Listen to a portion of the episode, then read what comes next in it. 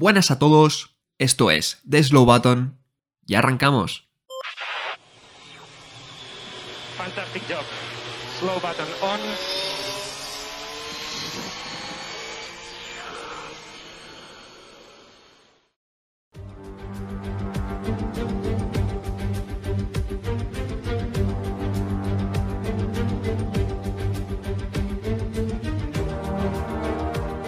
Bueno, pues muy buenas, bienvenidos de, nuevo a The Slow Button a todos.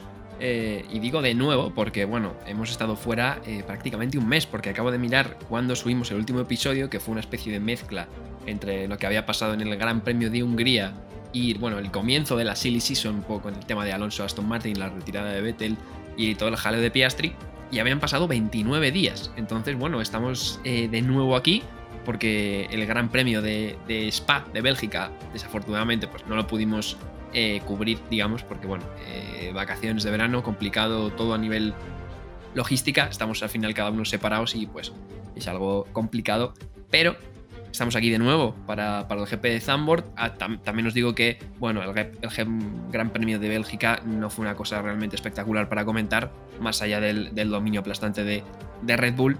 Y el GP de Bélgica, pese a que, bueno, Red Bull también ha, dominado, ha ganado Verstappen, yo creo que ha sido más entretenido. Y bueno, también han pasado cosas más locas. Eh, os voy a presentar a vosotros, chicos, ¿verdad, Javi? Han pasado cosas un poco extrañas en este Gran Premio.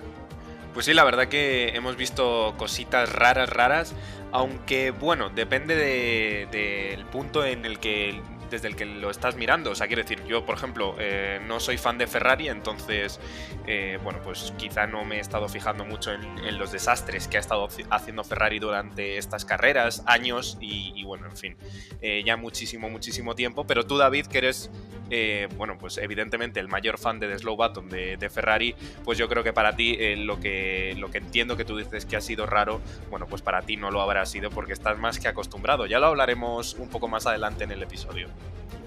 Sí que es verdad que los episodios de The Slow Button cada vez se van convirtiendo más en eh, este fin de semana Ferrari que ha liado, ¿no? O sea, es un poco, en vez de hablar de las carreras, es como repaso ¿no? De, incidentes y de cosas que ha hecho mal Ferrari.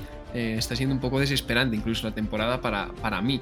Eh, bueno, bueno, voy a presentar también a John porque, bueno, la Fórmula 1 no para, evidentemente, nosotros sí, pero es que han pasado un montón de cosas, no solo en Hungría, también eh, yo creo que dedicaremos, ¿no? Yo en otro episodio también a, todo este final de, la Silly Season con Ricciardo, Piastri y todos los temas también que comentaremos, porque, bueno, Ricciardo, por ejemplo, en esta carrera eh, desaparecido y, muchos temas más que luego comentaremos, aparte de este episodio que va a ser íntegro para, para Hungría. Pues sí, hemos tenido bastante movimiento también en ese final de Silly Season y probablemente vamos a seguir teniendo porque está todo muy agitado. No sé qué está pasando esta, esta temporada, pero sí, como decías, mucho movimiento. Mm, no está todo 100% decidido, no tenemos las parrillas cerradas aún. Eh, como tú dices, seguramente aprovecharemos algún día que tengamos, eh, digamos, un domingo muerto sin carrera para, para comentar todo esto porque seguramente van a seguir saliendo noticias en los próximos días. Lo único que ahora el calendario pues, nos viene un poco apretado, ¿no? Porque teníamos la semana pasada Bélgica, esta semana hemos tenido Países Bajos y semana que viene tendremos Monza. Así que bueno, cuando tengamos un fin de semana libre, como digo, pues, pues nos pondremos a comentar un poco todo esto. Hoy, como decías, vamos a hablar de lo que ha ocurrido en Zandvoort, que como tú decías, también ha habido dominio de Red Bull, pero un poco más de picante, con un poco más de salsa. ¿no? Sí, es que empezamos ya el sábado con bueno, eh, mejores sensaciones, digamos, para, el resto de equipos, sobre todo para Ferrari y también Mercedes, aunque bueno, Ferrari en clasificación sabemos que siempre va más fuerte que en carrera, con una quali, yo no sé Javi si es la quali más apretada de la temporada, por lo menos una de las que más, porque los tres primeros estaban en una décima, tanto Verstappen que hizo la pole, como Leclerc en segunda posición y Carlos Sainz en la tercera. Pues sí, David, yo creo que sí que es la clasificación más apretada, aunque quizá esté ahí compitiendo un poco con la de Austria, eh, que también vimos en este mismo orden de posiciones, eh, bueno, pues una clasificación muy, muy apretada con estos tres primeros pilotos en menos de una décima. Eh, era 0.21 lo que les separaba a Verstappen de Leclerc, que como bien has dicho tú, sería Verstappen quien se llevaría la pole, segundo sería Leclerc, tercero Carlos Sainz y luego cuarto buen apunte, David, el que has hecho tú. Eh, vuelve a estar eh, cerca Mercedes después de que en el Gran Premio de Bélgica, por ejemplo, eh, bueno, pues no, no, pudiesen estar tan arriba. De hecho, clasificaron a un segundo y pico, creo que casi dos segundos incluso, porque evidentemente, eh, bueno, pues ese circuito con tantas rectas no les beneficiaba para nada. Zandvoort es otra cosa totalmente distinta, así que como decía, bueno, pues Hamilton eh, conseguía esta cuarta posición. Quinto era Checo Pérez, un Checo Pérez que está bastante, bastante atrás en comparación con con Verstappen y sobre todo si comparamos este rendimiento que está mostrando ahora con el de principio de temporada, que parecía que incluso le podía poner las cosas difíciles a Max Verstappen. Sexto, Russell. Séptimo, Lando Norris. Ojo, sorpresa aquí en la octava posición. Mick Schumacher. Noveno, Sunoda. Y décimo, Lance Stroll. Las demás posiciones yo creo que no merece mucho la pena comentarlas, a excepción de la de Fernando Alonso, que quedó decimotercero, una posición detrás eh, de, su compañero de equipo Esteban, Ocon. Eh, la diferencia fue mínima, pero hay que eh, decir algo a favor de Fernando Alonso y es que se encontró un poco de tráfico por parte de Checo Pérez. no fue lo suficiente como para que la FIA pensase en sancionarlo. Pero bueno, aún así yo creo que, todo el mundo que viese esa clasificación de, de, parte del obetense, bueno, pues pudo ver que claramente sí que debió afectar porque hizo dos curvas bastante, bastante malas en el, en el segundo sector y eso evidentemente hizo que no, que no consiguiese la vuelta perfecta. Eh, bueno, séptimo, Daniel Ricciardo, y va a terminar ya con Fernando Alonso, pero es que es algo preocupante lo que estamos viendo con, con el piloto australiano. Y además, eh, no es solo que fuese en clasificación, sino que en carrera también. Yo creo que esto ya lo comentaremos un poco más adelante y os doy paso ya a vosotros.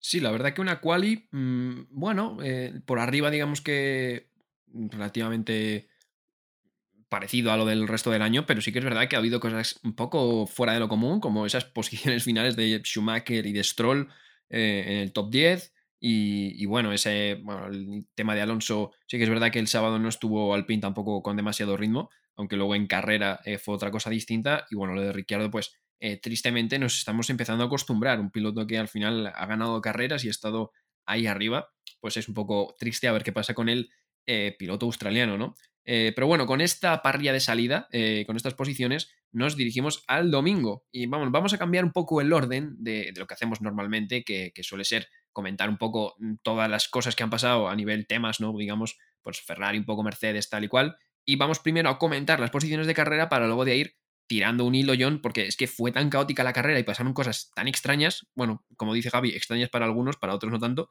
em, que, que, bueno, vamos a decir primero las posiciones y de ahí ya tiramos el hilo para que nadie se líe. Sí, yo creo que merece la pena comentar un poco primero las posiciones de finales de esa carrera, ¿no? Y para después comentar en profundidad todos esos temas y yo creo que también debatir, porque ya empezamos a ver eh, cosas, ¿no? Como lo de Ferrari, otros temas que tienen un poquito más de profundidad en las alturas de la temporada en la que estamos y que ya interesa pues debatirlos y discutirlos con más cuidado. Entonces, para quitárnoslo rápido del medio, como dices, esas posiciones, Max Verstappen se llevó el gran premio de su casa con la posterior fiesta que iba a haber allí en Zambor, que además está cerca de la playa, así que es un gran premio que, oye, queda como a la fiesta, ¿no? Eh, segunda posición para George Russell, las Mercedes que conseguían meter ese coche ahí, y Charles Leclerc que salvaba los muebles un poco para Ferrari desde la tercera. A partir de ahí Hamilton, que también estuvo muy fuerte en la carrera, ahora comentaremos, pero que solo conseguía la cuarta. Pérez en la quinta, Alonso que se ocupaba hasta la sexta. Norris nada mal también en la séptima, Sainz que caía hasta la octava, comentaremos ahora hubo una sanción de por medio, Ocon en la novena, Stroll en la décima y a partir de ahí pues ya Gasly, Albon, Schumacher, Vettel, Magnussen, eh, Wang Yuzu, Ricciardo también acabó la carrera en la posición número 17, Latifi en la 18 y por detrás eh, Valtteri Bottas no terminó y Yuki Tsunoda más de lo mismo, también hablaremos ahora de Yuki Tsunoda porque fue un poco el hecho esperpéntico de la carrera. Sí, lo de Yuki Tsunoda, ya, el pobre eh, se llevan muchos memes, ¿no? Pero es que lo de este fin de semana no le ayuda para nada porque mm, todavía no se sabe lo que pasó realmente y fue una cosa muy extraña. Eh, pero bueno, vamos primero, yo creo, con lo, con lo más eh, llamativo, importante, que tristemente, bueno, tristemente para algunos, supongo, para mí y para otros, a algunos igual les da igual, pero mm, lo triste yo creo que ya es otra vez, otra sucesión de, de errores, esta vez con Carlos Sainz, del equipo Ferrari. Eh, yo, Javi, yo ya no entiendo nada, porque es que son cosas que se repiten a veces, otras veces empeoran incluso. Lo del pit stop de, 13 segundos, eh, con el mecánico con una rueda trasera en la delantera derecha preparada, eh, ¿qué fue? Yo, David, eh, no lo entiendo. Eh, es cierto, llevamos bastante tiempo sin subir un episodio, pero eh, nosotros no hemos, no hemos, estado trabajando. Supuestamente, este parón veraniego que hemos tenido nosotros a los de la Fórmula 1, sobre todo a los de la escudería del caballino rampante, debería haberles servido para reflexionar sobre los errores que han cometido en la primera temporada, o sea, en la primera mitad de la temporada, que por cierto no es que hayan sido pocos, pero es que parece que esto no cambia y una vez más Ferrari arruinó la carrera de esta vez el piloto madrileño Carlos Sainz. Eh, pues como bien decías tú, llegaban las paradas y bueno, yo ya tengo la broma con, un amigo, de hecho, a mí me da la sensación de que los pilotos de Ferrari cuando entran en el pit lane eh, van con los dedos cruzados o algo o van rezando dentro del casco porque de verdad que las posibilidades siendo tu piloto de Ferrari de que te hagan una mala parada son muy altas. Y bueno, si ya, si ya eres Carlos Sainz, bueno, lo flipas. Eh, Paradón pone aquí en la escaleta y no, es que Carlos Sainz no es portero. Simplemente eh, los mecánicos de, Ferrari son eh, lamentables. 12 segundos de parada, Paradón, efectivamente. yo creo que antes de preocuparse por tratar de hacer un pit stop dos o tres décimas más rápido, lo primero eh, de lo que tienes que cerciorarte es de que tienes los cuatro neumáticos que le quieres cambiar al piloto en la posición adecuada, no, por ejemplo, el trasero en, el de, en la parte de adelante y, y el lío que se hicieron ayer, que de verdad merece la pena mirar las imágenes otra vez, porque es que no tiene ningún tipo de explicación. ¿En qué momento piensas tú poner un neumático trasero en la parte de adelante? Donde, por cierto, ya hay otro neumático delantero. Entonces, en fin, no tiene ningún tipo de sentido. Pues sí, la verdad que, bueno, eh, al principio nos creíamos que simplemente no había neumático, por yo que sé, por un error o porque había tardado más, pero luego es que está mm, delante, ¿no? Entonces, bueno, eh, no entiendo mucho el protocolo que tiene el Ferrari para colocarse, pero bueno, eh, es extraño. De todas formas, sí que es verdad que aunque sea una parada complicada, yo creo que, bueno, tampoco compromete una posible victoria, porque yo creo que Verstappen está muy por delante, y más con Carlos Sainz, que en la primera curva tuvo un pequeño toque con Hamilton que le, rompió, hay una foto ahí que le rompió un poco el faldón del fondo plano que recubre estos años el, coche, ¿no? digamos, para que el aire no entre por los laterales, pues le hizo una pequeña grieta de unos 3-4 centímetros, pero bueno, es suficiente para perder algunos puntos de, aerodinámica, ¿no? Pero bueno, digamos que no tenía el ritmo, no tenía em, tampoco opciones de ganar, pero es que claro, después de Hungría, Ferrari dice que no le hacía falta, bueno, Ferrari, Binotto dijo que no hacía falta tampoco reflexionar demasiado y, cambiar cosas de lo que estaban haciendo, ¿no? Pero eh, John, mm, claro, está bien claro, no han cambiado las cosas y vemos que todo sigue igual. Todo sigue igual y además a un nivel gravísimo que ni siquiera no es que digas, es que no lo vemos en Ferrari, es que no lo ves en ninguna escudería de la Fórmula 1, ni siquiera las que tienen mucho menos presupuesto, mucho menos palmarés y mucho menos historia. Si lo ves en Ferrari, pues yo creo que te alarma mucho más, ¿no?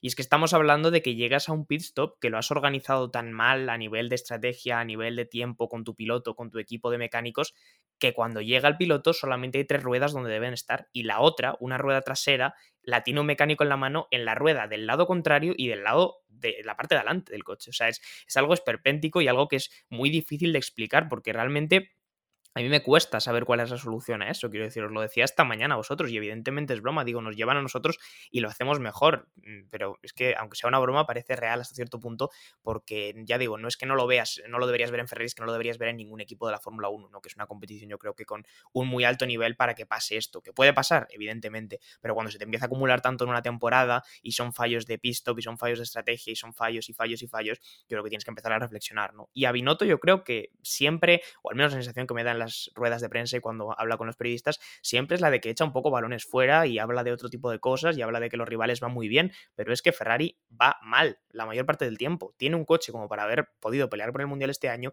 y lo está tirando a la basura teniendo además una muy buena dupla de pilotos, que ayer además Binotto también comentaba un poco que, bueno, que si, digamos que echó balones fuera, en este caso hacia los pilotos, yo creo que Leclerc y Sainz son dos pilotos de bastante talento, pero que simplemente están en un equipo que no les da una estructura sólida como para hacer buenos puntos. Entonces, ayer la carrera de Sainz simplemente, ahora seguiremos comentando, pero dantesca.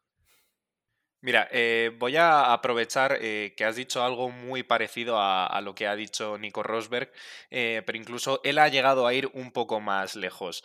En su análisis sobre lo que pasó ayer con Ferrari, o bueno, ya ayer, en fin, toda la temporada, dice que esto no es que, como, como tú has dicho, John, no se vea en los demás equipos de Fórmula 1, sino que es que se ha atrevido a decir que en los equipos de Fórmula 2 y en los de Fórmula 3, los equipos hacen un mejor trabajo en su estrategia y pit stops que Ferrari lo cual, eh, bueno, pues evidencia eh, que, bueno, es desastroso, es simplemente desastroso. Además, eh, recojo tus últimas palabras, John. yo con un amigo que le gusta mucho todo el tema de, los Excels y, es como muy organizado, se hizo como un cálculo de cómo estarían las cosas a día de hoy en cuanto a lucha de, mundial de pilotos si no llega a haber cometido tantos errores Ferrari con las estrategias de sus pilotos y sorprendentemente, a pesar de que yo creo que a estas alturas todos, todo el mundo sabe que el Red Bull es el, coche más rápido, Leclerc estaría por delante en el Mundial eh, y Verstappen estaría segundo a unos 15 puntos o algo así, no recuerdo, pero es algo sorprendente porque ahora mismo se encuentran a más de 100 puntos de distancia. Es que es, terrible, de verdad. O sea, es, es, una cosa terrible. Sobre todo, yo creo, la primera parte de la temporada donde Ferrari, yo creo que bueno, en clasificación tenía un mucho mejor coche, luego en carrera eh, también tenía bastante ritmo y ahí yo creo que es donde han perdido la mayoría de puntos porque sí que es verdad que yo creo que ahora Red Bull, eh, sobre todo Verstappen, están muy muy fuertes, pero claro, si te llevas eh, cuando estás bien un saco de puntos, pues luego aquí puedes ir gestionando, que es lo que está haciendo Red Bull, pero encima está gestionando con el mejor coche. Entonces, bueno, con el mejor coche y yo creo que también con el mejor, bueno, ahora mismo el piloto más en forma claramente yo creo de, de la parrilla. Em, Luego también para redondear el día de Carlos Sainz, os voy a preguntar rapidito a los dos porque, bueno, eh, yo ya os dije que a mí lo del tema del unsafe release, porque Carlos Sainz quedó en la P8 porque tuvo una sanción de 5 segundos por un unsafe release. Eh, también momentos antes, eh, yo creo que, no sé, casi medio adelantó a Ocon en, en la bandera amarilla. yo creo que estaba un poco por delante y por eso se salvó en ese momento porque iban en paralelo y cuando vieron la bandera amarilla los dos levantaron y estaba por delante Carlos y yo creo que eso le salvó pero momentos después pues hubo ese unsafe release que además casi se lo traga Alonso a, Carlos. Eh, pero os voy a preguntar primero a ti, Javi, luego a John, eh, ¿qué os parece la sanción justa o no? Porque yo ya creo que es justa, o sea, creo que es algo injusta la sanción porque eh, es que si no se lleva al mecánico de McLaren, es que es muy estrecho este pit lane. A ver, David, tienes toda la razón. Evidentemente es un pit lane estrecho. Además, eh, por ello se han tomado alguna serie de medidas, como por ejemplo la velocidad máxima dentro de, este carril es de 60 kilómetros por hora.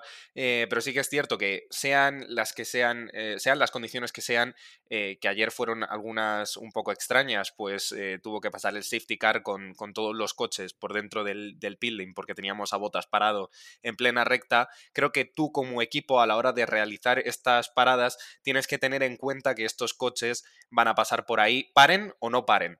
Eh, Fernando Alonso no, no paraba en ese momento eh, pero es que realmente me da igual, o sea, son unas condiciones excepcionales, pero aún así tienes que tener en cuenta todos los, factores eh, que hay en, la atmósfera del, circuito, con lo cual yo creo que mala, mala pata por parte de, Ferrari, no, lo hicieron bien, tienen que estar más atentos y, bueno, pues una vez más, eh, pues le fastidiaron la carrera a Carlos Sainz, si todavía no estaba lo suficientemente fastidiada. Cinco segundos de sanción que a mí, sinceramente, me parecen justos. A mí, ya te lo comentaba antes, eh, a ti David, y creo que también son, son cinco segundos justos. Son injustos para Carlos, pero al final alguien tiene que pagar los platos rotos, ¿no? Y efectivamente, si haces un unsafe release, que está muy claro lo que es, y que es estorbar a un piloto que venga por la línea rápida del pit lane, como ocurrió con Alonso, pues te tienen que penalizar. El fallo eh, está tal vez en que en cualquier otro circuito del calendario, con un pit lane más, más ancho y en el que se puede ir a 80 km por hora, a la distancia a la que venía Alonso, a Carlos le habría dado tiempo a maniobrar. En cualquier otro circuito y prácticamente en cualquier otra situación, seguramente le habría dado tiempo. ¿Qué pasa? Tienes un pit lane muy estrecho y además los mecánicos de McLaren ocupaban más espacio porque en ese mismo momento había entrado, creo que Norris, a hacer un pit stop. Entonces, ahí hay un fallo de toma de decisión porque tienes que darte cuenta, como dice Javi, que hablaba de la atmósfera del circuito, no tiene nada que ver con lo que hay en el aire, ¿no? Sino todo lo que está ocurriendo en ese momento en el pit lane, eh, ese mecánico de Ferrari que da la orden de, salir, que pulsa el botón verde del semáforo, tiene que tener en cuenta que a esa velocidad a la que viene Alonso no le va a dar tiempo a Carlos a salir. Y en el momento en el que esa decisión la tomas fallida en esa situación en concreto, ya digo, seguramente en cualquier otra situación se habrían salvado y no habría pasado nada. En el momento en el que tienes esa decisión fallida en ese, en ese momento concreto, pues le partidas la carrera a tu piloto. Y es otro fallo más que se suma y que además yo creo que fue el más duro de todos, porque claro, llegamos a un final de carrera en el que todo el mundo estaba muy ajustado y a Carlos en ese momento, cinco segundos, le supusieron yo creo que tres o cuatro posiciones, lo cual son muchos puntos perdidos de un plumazo. Así que ese tipo de decisiones, de nuevo, son de segundos de tiempo, pero al final la Fórmula 1 es eso, y si no sabes tomarlas bien en el momento correcto, pues pueden pasar estas cosas. Pues sí, tristemente, y, además para Ferrari lo preocupante, porque ahora vamos a hablar de, de otra escudería, que yo ya lo preocupante para Ferrari no solo es estas continuas cagadas ¿no? que les hacen perder puntos porque el mundial está casi imposible, sino que diría que lo preocupante es que Mercedes, en ritmo por lo menos de carrera, ya llevamos desde Hungría viendo que, es prácticamente, diría, superior a, Ferrari y en ritmo de clasificación es lo que más les cuesta, pero yo creo que están ya, están ya Javi ahí cerquita de ellos y espérate que no les cueste la tercera posición, o sea, la segunda posición del Mundial de Constructores, porque yo creo que ellos estaban muy confiados en, por lo menos ser segundos, y es que claro, si le sumas a todas estas cagadas eh, que un coche tenga mejor rendimiento que el tuyo y se te meta ahí en medio de Red Bull y tú, eh, pues ya, ya lo tienes ahí. Pues sí, tú lo has dicho, David, eh, y además es que es totalmente cierto, es preocupante, es preocupante porque todo el mundo descartaba a Mercedes en un principio de la lucha por el Mundial, que supuestamente era cosa de dos, era de Ferrari y de Red Bull, y, no, parece que todo lo contrario. De hecho, mm, Ferrari casi que no le merece ya la pena mirar hacia adelante, porque la distancia en cuanto a puntos se refiere es demasiado grande, es insalvable, diría yo, eh, respecto a Red Bull. Y en cambio, bueno, pues tiene un Mercedes que está pisándole los talones, están muy, muy cerquita. Eh, de hecho, bueno, ya tenemos a, Russell otra vez por delante de, Carlos Sainz en el Mundial de Pilotos, cosa que, bueno, evidentemente se ha visto eh, perjudicado Carlos Sainz por, por estas cagadas estratégicas, pero bueno, que, al fin y al cabo no solo es el rendimiento que tienes en carrera, sino también lo que hace, lo que hace tu equipo, así que evidentemente bastante mal. en clasificación, es cierto, a Mercedes en algunos circuitos pues les cuesta más, pero está claro que los circuitos revirados ese coche funciona bastante bien, en clasificación estuvieron cerca en este caso, eh, no fue el caso de Bélgica, por ejemplo, como ya habíamos comentado antes, pero en carrera sí que es cierto que de repente el Ferrari se viene abajo. Y eh, yo creo que es la, frase que todo todo el mundo ha escuchado alguna vez. Los puntos son el domingo, no el sábado. ¿Qué pasa? A principio de temporada, nosotros, por ejemplo, veíamos un Ferrari muy, muy fuerte en clasificación y dices, wow, eso está genial, perfecto, sales en la primera posición, pero ¿de qué te sirve si luego tienes un Red Bull que cuida infinitamente mejor los neumáticos en carrera? Si es que te van a pasar, hagas lo que hagas. Y Mercedes, pues es el caso de, de, Red Bull en carrera, pues va muy bien. Y Ferrari es que encima no es que más o menos mantenga el ritmo, es que cae para abajo. Es terrible, es terrible. Entonces, pues lo dicho, ya Ferrari no debe mirar para adelante. Ferrari debe terminar ya eh, de evolucionar el coche de este año, que yo pondría la mano en el fuego, ya no lo van a desarrollar más.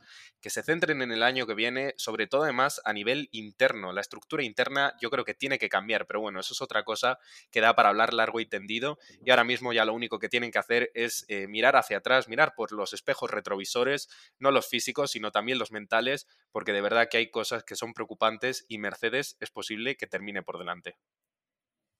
Y es que yo creo que has dicho tú la clave, Javi, que creo que es el tema de los neumáticos, porque em, Ferrari al principio de temporada se veía que degradaba más que Red Bull, ¿no? Pero depende de la carrera, pues se ganaba o no, porque bueno, se hacían más paradas, menos paradas. Incluso en Austria vimos, por ejemplo, que no sé por qué, el Ferrari, pues salir más descargado igual, eh, gastaba menos neumático, pero es que en las últimas carreras desde Hungría eh, ya no solo estamos viendo que desgaste más neumáticos, sino que tiene muchos problemas de degradación térmica, es decir, que el neumático no se degrada tanto por abrasión, digamos, sino por, por sobrecalentamiento, ¿no? Y cuando un neumático de Fórmula 1 se sobrecalienta, pues es muy difícil eh, conducirlo porque resbala, al igual que cuando está frío. Es muy complicado, si no está en su temperatura óptima, que ese neumático funcione y yo creo que siendo dos coches similares, no en cuanto a forma ni diseño ni nada, pero similares en cuanto a eh, circuitos de alta carga nos vienen bien, tanto a Ferrari como a Mercedes, yo creo que Mercedes en carrera, John, eh, es la clave, ¿no? Porque gestionan muy bien los neumáticos. De hecho, es que no es que quedan delante de Ferrari, bueno, Hamilton no, por el tema del safety car, luego lo comentaremos si queréis. Pero es que no es que quedaran solo por delante de, de, Ferrari, es que hasta el safety car y hasta el virtual safety car eh, estaban incluso en una posible eh, bueno, estaba en una lucha con Verstappen por una posible victoria. Hamilton eh, haciendo esa estrategia, ¿no? De salir con el medio y luego eh, ir con el duro, porque gestionan extremadamente bien los neumáticos y eso incluso a Red Bull le cuesta. No, está claro que sí. Mercedes, como decíamos, ya está aquí. Era la amenaza de, Ferrari. Se está echando encima de ellos. Ahora mismo Ferrari 376 puntos, Mercedes 346. Estamos hablando de solo 30 de diferencia. Y un Mercedes que cada vez se siente más cómodo, sobre todo cuando llegamos a estos circuitos más ratoneros, ¿no? Hungría les fue muy bien, Zambor les ha ido muy bien, tal vez Bélgica o circuitos como Monza les va a ir peor porque al final son circuitos de poca carga, mucha recta, mucha parte del circuito se hace fondo. Pero en estos circuitos, si montan una buena estrategia como hicieron ayer y lo hacen prácticamente todo bien, que yo creo que como equipo, tal vez es precisamente lo que le falta a Ferrari, ¿no? Como equipo, como estructura de equipo, Mercedes sí sabe hacer eso, pues le puede poner en muchos problemas ayer a Ferrari y ayer, eh, ya digo, los problemas de Verstappen en todo caso fueron los hombres de que iban vestidos de plata, no, no, los de Ferrari, porque Ferrari estaba muy fuera, eh, Leclerc no tenía sencillamente el ritmo y Carlos evidentemente suficiente tenía con, llevar el coche hasta la meta, pero Mercedes estuvo ahí y Hamilton yo creo que vio, eh, vimos a un Hamilton yo creo bastante encendido porque vio por momentos que podía haberse llevado la primera victoria de este año, ¿no? Al final fue Russell el que sí consiguió esa segunda posición, pero ya digo, Mercedes está ahí, al principio de temporada, como decía antes Javi, no estaban, desde luego, y parecía que el Mundial era cosa de dos, muy claramente de Red Bull y de Ferrari, ahora el Mundial es cosa de uno, Red Bull ya lidera con muchísima claridad, y ese tango lo van a bailar precisamente justo debajo Ferrari y Mercedes, eh, viendo quién comete menos fallos, pero ya digo, Mercedes yo creo que va viniendo un poco como la hormiguita, haciendo trabajo poco a poco y sacando buenos puntos cuando puede, y Ferrari sigue derrochando fin de semana tras fin de semana. Y creo que a la larga el rédito que le puede dar a los de Fiorano puede ser bastante, bastante malo lo que esta, esta dinámica, digamos. Sí, pues ya veremos a ver, porque lo que dices tú, Mercedes sí que es, una máquina bien engranada, ¿no? Como equipo, al igual que Red Bull, y ahí yo creo es donde puede estar eh, la clave, más allá de eso, ¿no? De que yo creo que al final el ritmo de carrera me están por delante y es complicado, ¿no? Mantenerlos detrás también. Em, ahora vamos, si queréis, con el momento, no sé si decir gracioso o extraño, esperpéntico del fin de semana. Y es que Yuki Tsunoda entraba, pues, como todos, ¿no? Entraba a cambiar, a poner unos neumáticos duros, eh, como siempre en todas las carreras y, como todos los equipos. Y cuando salía, eh, bueno, decía que, que, no le habían apretado un neumático, ¿no? Pues cosas que pasan a veces. En la Fórmula 2, de hecho, lo vimos que a un, eh, un, piloto se le salió un neumático en una curva, eh, lo hemos visto varias veces, ¿no? Eh, pero claro, se paraba Javi en medio de, una curva y, cuando, bueno, no sé, estaba ahí un rato que no sacaban el safety car ni el virtual ni nada, le dicen por radio que no pasa nada, que se vaya al, al box, que, o sea, que vuelva al box para revisar, pero que no hay ninguna rueda suelta. Pues sí, David, eh, gracioso, pero no gracioso de risa, sino gracioso de raro, ¿vale? Eh, quien entendió, entendió, en fin. Eh, pues sí, sí, es, algo que sinceramente yo no he visto en mi vida. supuestamente, pues salía del boxes, le habían hecho la, la, parada y todo correcto, hasta que de repente su noda se para en una curva mal por parte de la FIA. Esto es un un paréntesis que estoy haciendo, porque la verdad que tardaron muchísimo. Para mí eso era claramente un virtual safety car, pero bueno, suerte en ese momento para Hamilton, porque eh, ahí aún todavía parecía que, tenía posibilidades de ganar la carrera. De repente, lo que tú dices, David, le, comunican por radio que no hay ningún problema con los neumáticos, que están todos puestos correctamente. Se vuelve su noda al boxes, eh, le revisan, le cambian los neumáticos, por cierto, cosa que no entiendo. Entonces, eh, a mí eso me hace levantar algo de sospechas. No sé si quizá de verdad estaban eh, pues eh, aflojados los neumáticos y el equipo le hizo volver a los pit stop haciéndole creer que de verdad estaban bien, bien puestos y, y, luego se los pusieron más apretados o lo que sea. El caso es que, bueno, es un poco extraño porque si bien puedes tener algún tipo de sospecha, todo se desmorona en el momento en que su noda vuelve a salir del pit stop y se tiene que volver a parar porque sigue diciendo que nota algo mal. Evidentemente, eh, a él ya le habían dicho que no eran los neumáticos, así que pues parece ser que había algún problema con la parte trasera y sí, quedó en algo bastante raro e inusual. Vamos, ya digo, yo por lo menos no lo había visto nunca. Pero es que además, John, eh, eh, tuvieron una parada de treinta y pico segundos porque su noda, al parecer, cuando se paró la primera vez, eh, no se los llegó a quitar por completo, pero se, desaflojó un poco los cinturones, o no sé si se parcialmente, bueno, parcialmente no te los puedes quitar porque es uno de estos de cinco puntas de enganches eh, que le das a un botón y salen todos, entonces no sé eh, qué pasó, no sé si los desabrochó del todo, si los aflojó, pero luego estuvieron apretándole otra vez los cinturones en boxes para que saliera y como ha dicho Javi, notar algo raro otra vez y tuviera que volver a parar ahora sí forzando un car. Yo no entendí nada. Sí, la imagen extraña tal vez es, esa, ¿no? Con los dos mecánicos abrochando los cinturones a, a, su noda. Al parecer no se los había llegado a desabrochar la primera vez que se para comentando que tiene las ruedas sueltas, sino que solamente se los, se los aflojó un poco. No sé si fue una decisión suya, en caso de que lo hiciera por su propia, digamos, porque él quiso, eh, es un error, porque nunca lo haces, a no ser que veas fuego en el coche o una situación de peligro inminente, nunca lo haces hasta que el ingeniero no te confirme, ¿no? Y dos segundos después de eso a Tsunoda le iban a decir que intentar llevar el coche hasta el box porque no pasaba nada. Entonces ahí yo creo que se precipitó. Eh, también me queda la duda de si Alfa Tauri no jugó un poco esa carta de decir por radio no pasa nada para que la FIA no nos mire mucho, a ver si vamos a haber hecho algo ilegal. Eh, en cualquier caso, pues bueno, 30 segundos para abrocharle los cinturones o para ajustarle los cinturones otra vez a su noda, como quien pone al niño en la silla del coche, y después pues la salida otra vez para las dos curvas darse cuenta de que era un problema de diferencial y el coche no se podía conducir, así que la carrera de su noda pues se terminó ahí, ¿no? Una, se queda un poco más en la, en la anécdota, fuera de la conspiración que está por ahí circulando en Twitter de que si era para fastidiar la carrera uno u otro piloto, no voy a desarrollar sobre ese tema, la verdad.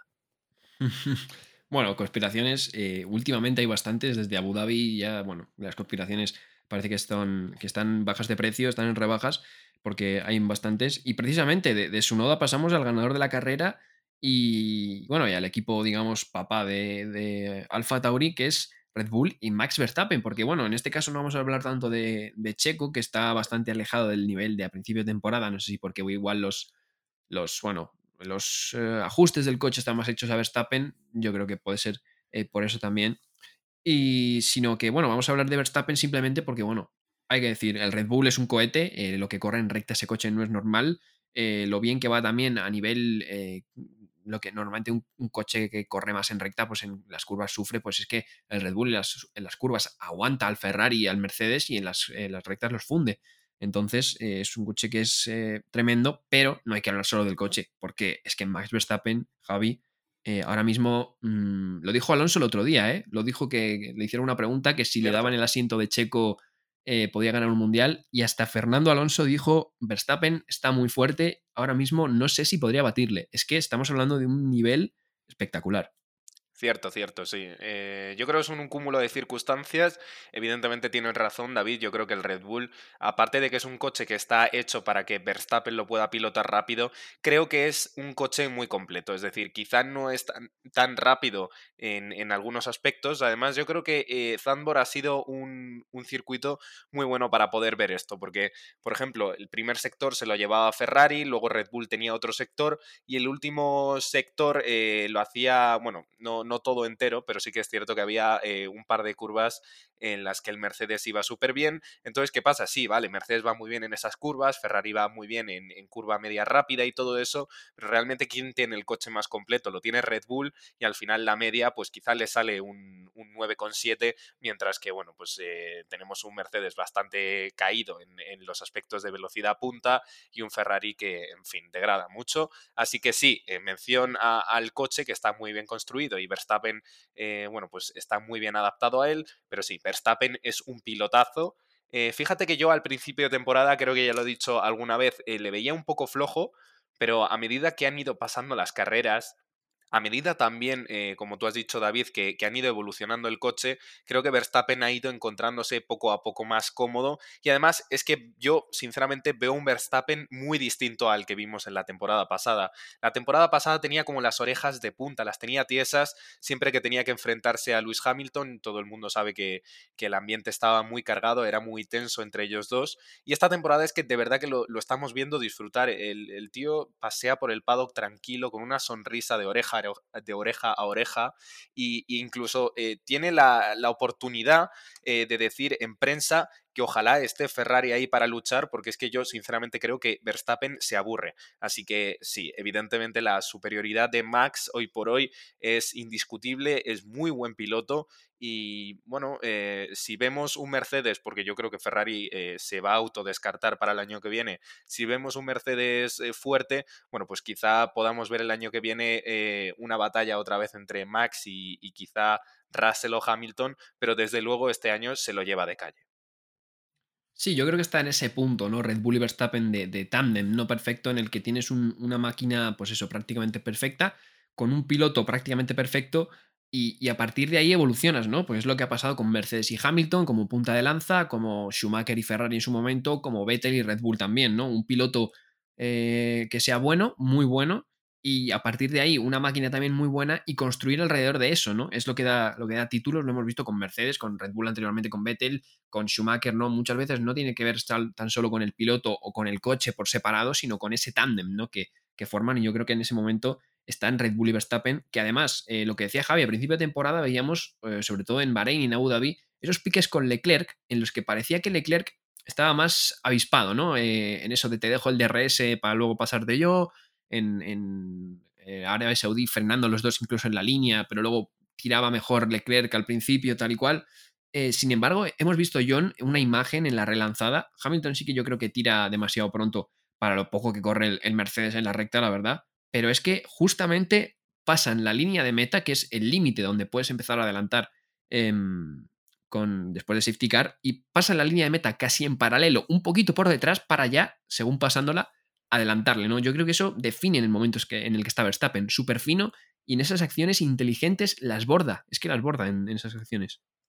Eh, está feo decirlo normalmente, pero Verstappen está en un punto en el que está, está básicamente sobrado. O sea, lidera el mundial con más de 100 puntos de ventaja sobre, sobre Leclerc y Checo. Y, y, yo creo que siempre ha sido un piloto que yo creo que ha trabajado bien la presión. Yo creo que el año pasado lo vimos Mm, estar en una situación de bastante presión porque al fin y al cabo te estabas jugando un mundial eh, con Hamilton que ha ganado varios mundiales consecutivos y que venía de dominar con Mercedes. Y yo creo que a pesar de que como decía Javi sí que estaba con las orejas un poco más de punta le vimos trabajar bien bajo presión pero es que este año yo creo que ha cogido eso lo ha mantenido incluso además dentro de que trabaja muy bien bajo presión este año ni siquiera la tiene porque estás viendo que a Ferrari se suicida cada fin de semana y que Mercedes sencillamente no está ahí con ese rendimiento. Entonces al final tú está muy tranquilo no es que realmente no, no tiene una amenaza constante, entonces se puede gozar el mismo de, lo bien que lo hace todo y lo bien que le sale. Es verdad que tiene un gran coche y eso es, indudable, pero le permite hacer cosas como estas, ¿no? Teníamos el, la bandera amarilla porque Botas paraba el coche en mitad de la recta, la relanzada la iba a liderar Hamilton. Es verdad que como tú dices, Hamilton aprieta muy pronto para lo poco que corre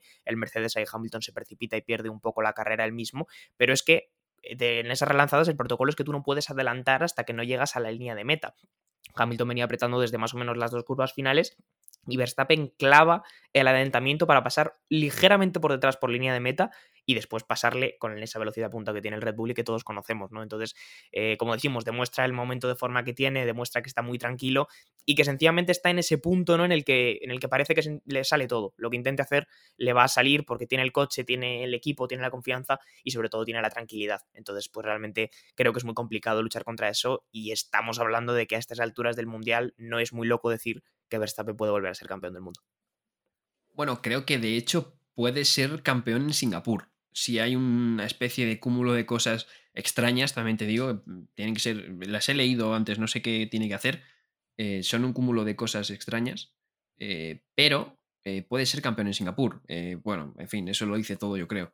Em, ahora vamos a hablar de, de, otro, ¿no? De que, bueno, no es Verstappen, desgraciadamente, porque no está luchando ahí con mundiales, no tiene coche para ello, pero hombre, no está mal Alonso, ¿eh, Javi? Lo que está haciendo con ese Alpine y la remontada que hace en Zambor, tremenda. Qué barbaridad, qué barbaridad.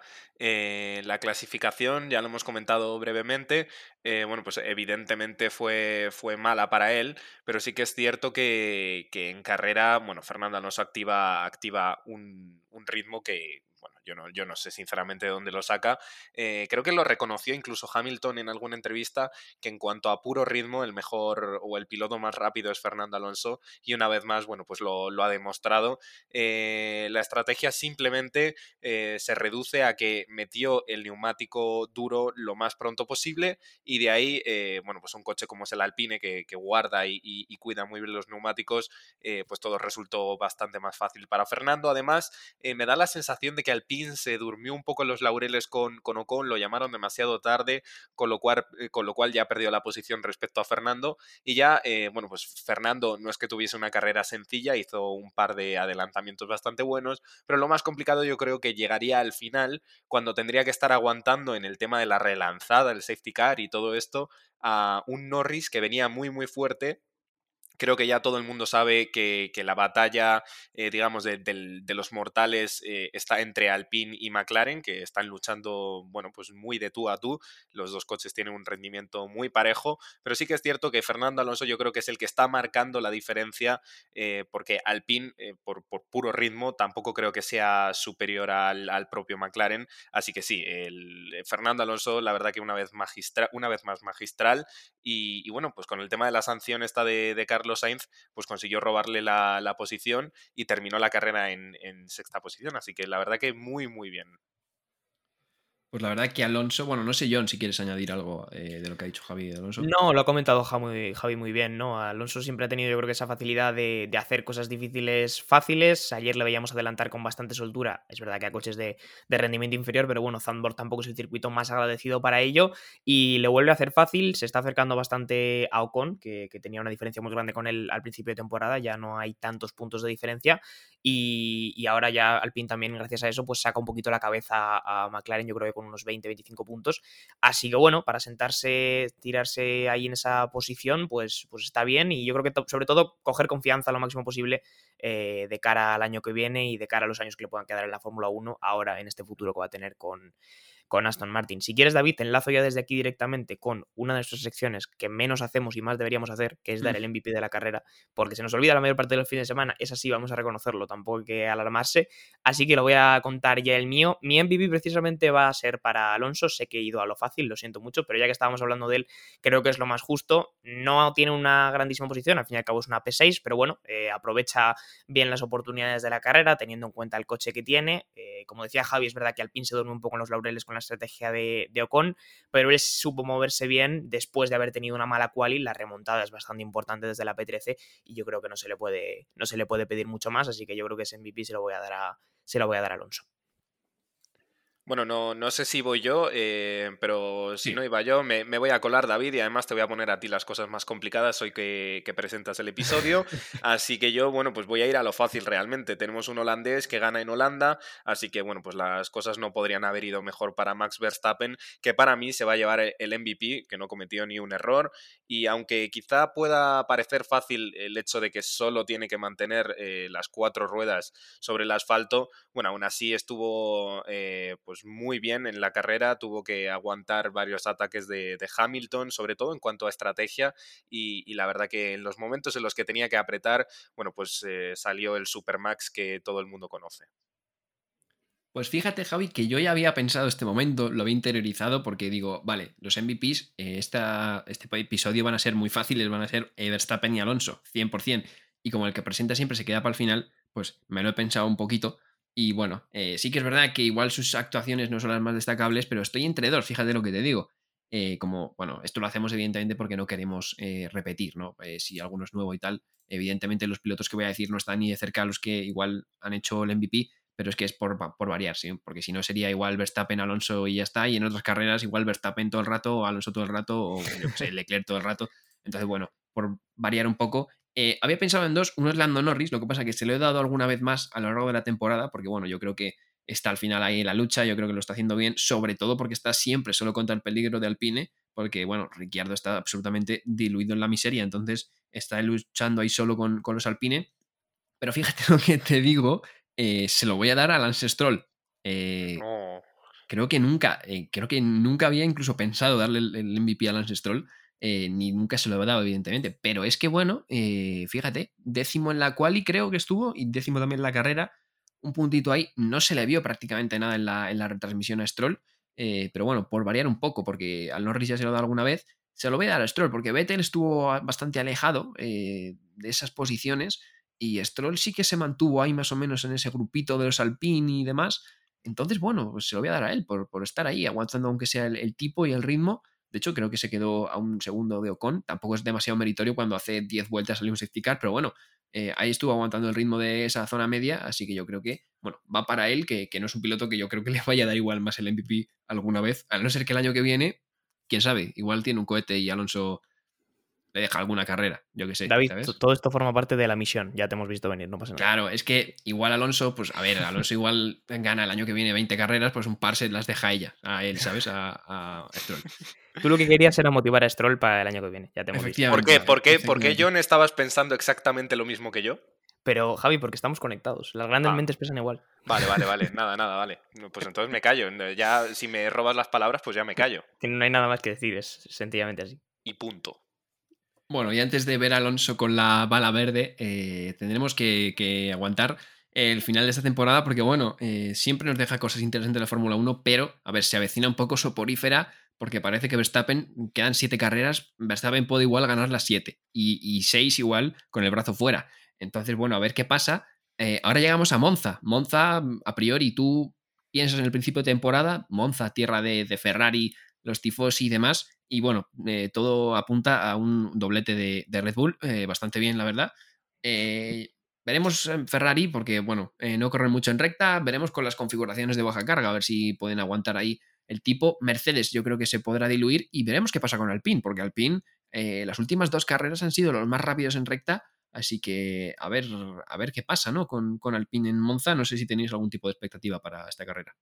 Pues la verdad que para Alpine eh, pues se dibuja una carrera bastante interesante y de cara a lo de Ferrari no sé si en realidad es hasta incluso mejor que se vayan a llevar eh, tremenda decepción en su propia casa porque así quizá eh, Binotto abre los ojos y se da cuenta de que algo tiene que cambiar. Porque sí, tú estabas diciendo que como ferrarista lo mejor que te puede pasar es que bueno pues Ferrari en segunda posición del, del campeonato de constructores eh, pues pueda luchar contra Red Bull en, en Monza. Pero de verdad que yo a, ahora mismo ya lo único que les deseo es que les vaya lo peor que les pueda ir, tanto a Leclerc como a Carlos Sainz. Evidentemente no estoy hablando de ningún tipo de accidente, yo no quiero que, que tengan ningún tipo de accidente, pero sí que es cierto que si la pueden cagar muchísimo en, en estrategia, les doy las gracias, porque solo así quizá eh, se den cuenta de realmente de, de cómo tienen eh, a la comunidad italiana y no solo a la comunidad italiana, sino a, a la hispanohablante o, o, a los españoles simplemente, no lo sé, eso ya depende, pero, pero por favor que, que, la caguen mucho y se den cuenta de que algo tiene que cambiar. Después de estas alentadoras palabras, John, ¿tienes algo que decir? Nada, puede ser un fin de semana interesante para el doblete de Red Bull que, que, casi seguro vamos a ver. Como tú decías, Mercedes seguramente se diluirá y vamos a ver si Alonso puede rascar algo por ahí con un Alpine que va bastante bien en recta. Lo dejo escueto. Pues veremos, veremos qué pasa en Monza, el templo de la velocidad, eso sí, no es lo que le, no lo quita nadie, uno de los circuitos más míticos del calendario, uno de mis favoritos y yo creo que de bastante gente. Eh, al final las rectas le gustan a la gente porque los coches van rápido, así que y se puede adelantar.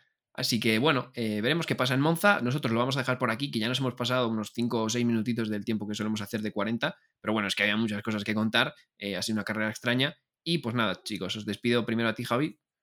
Chao, chao. Y también a ti, John. Nos vemos la semana que viene en Monza. Y nos vemos en Monza.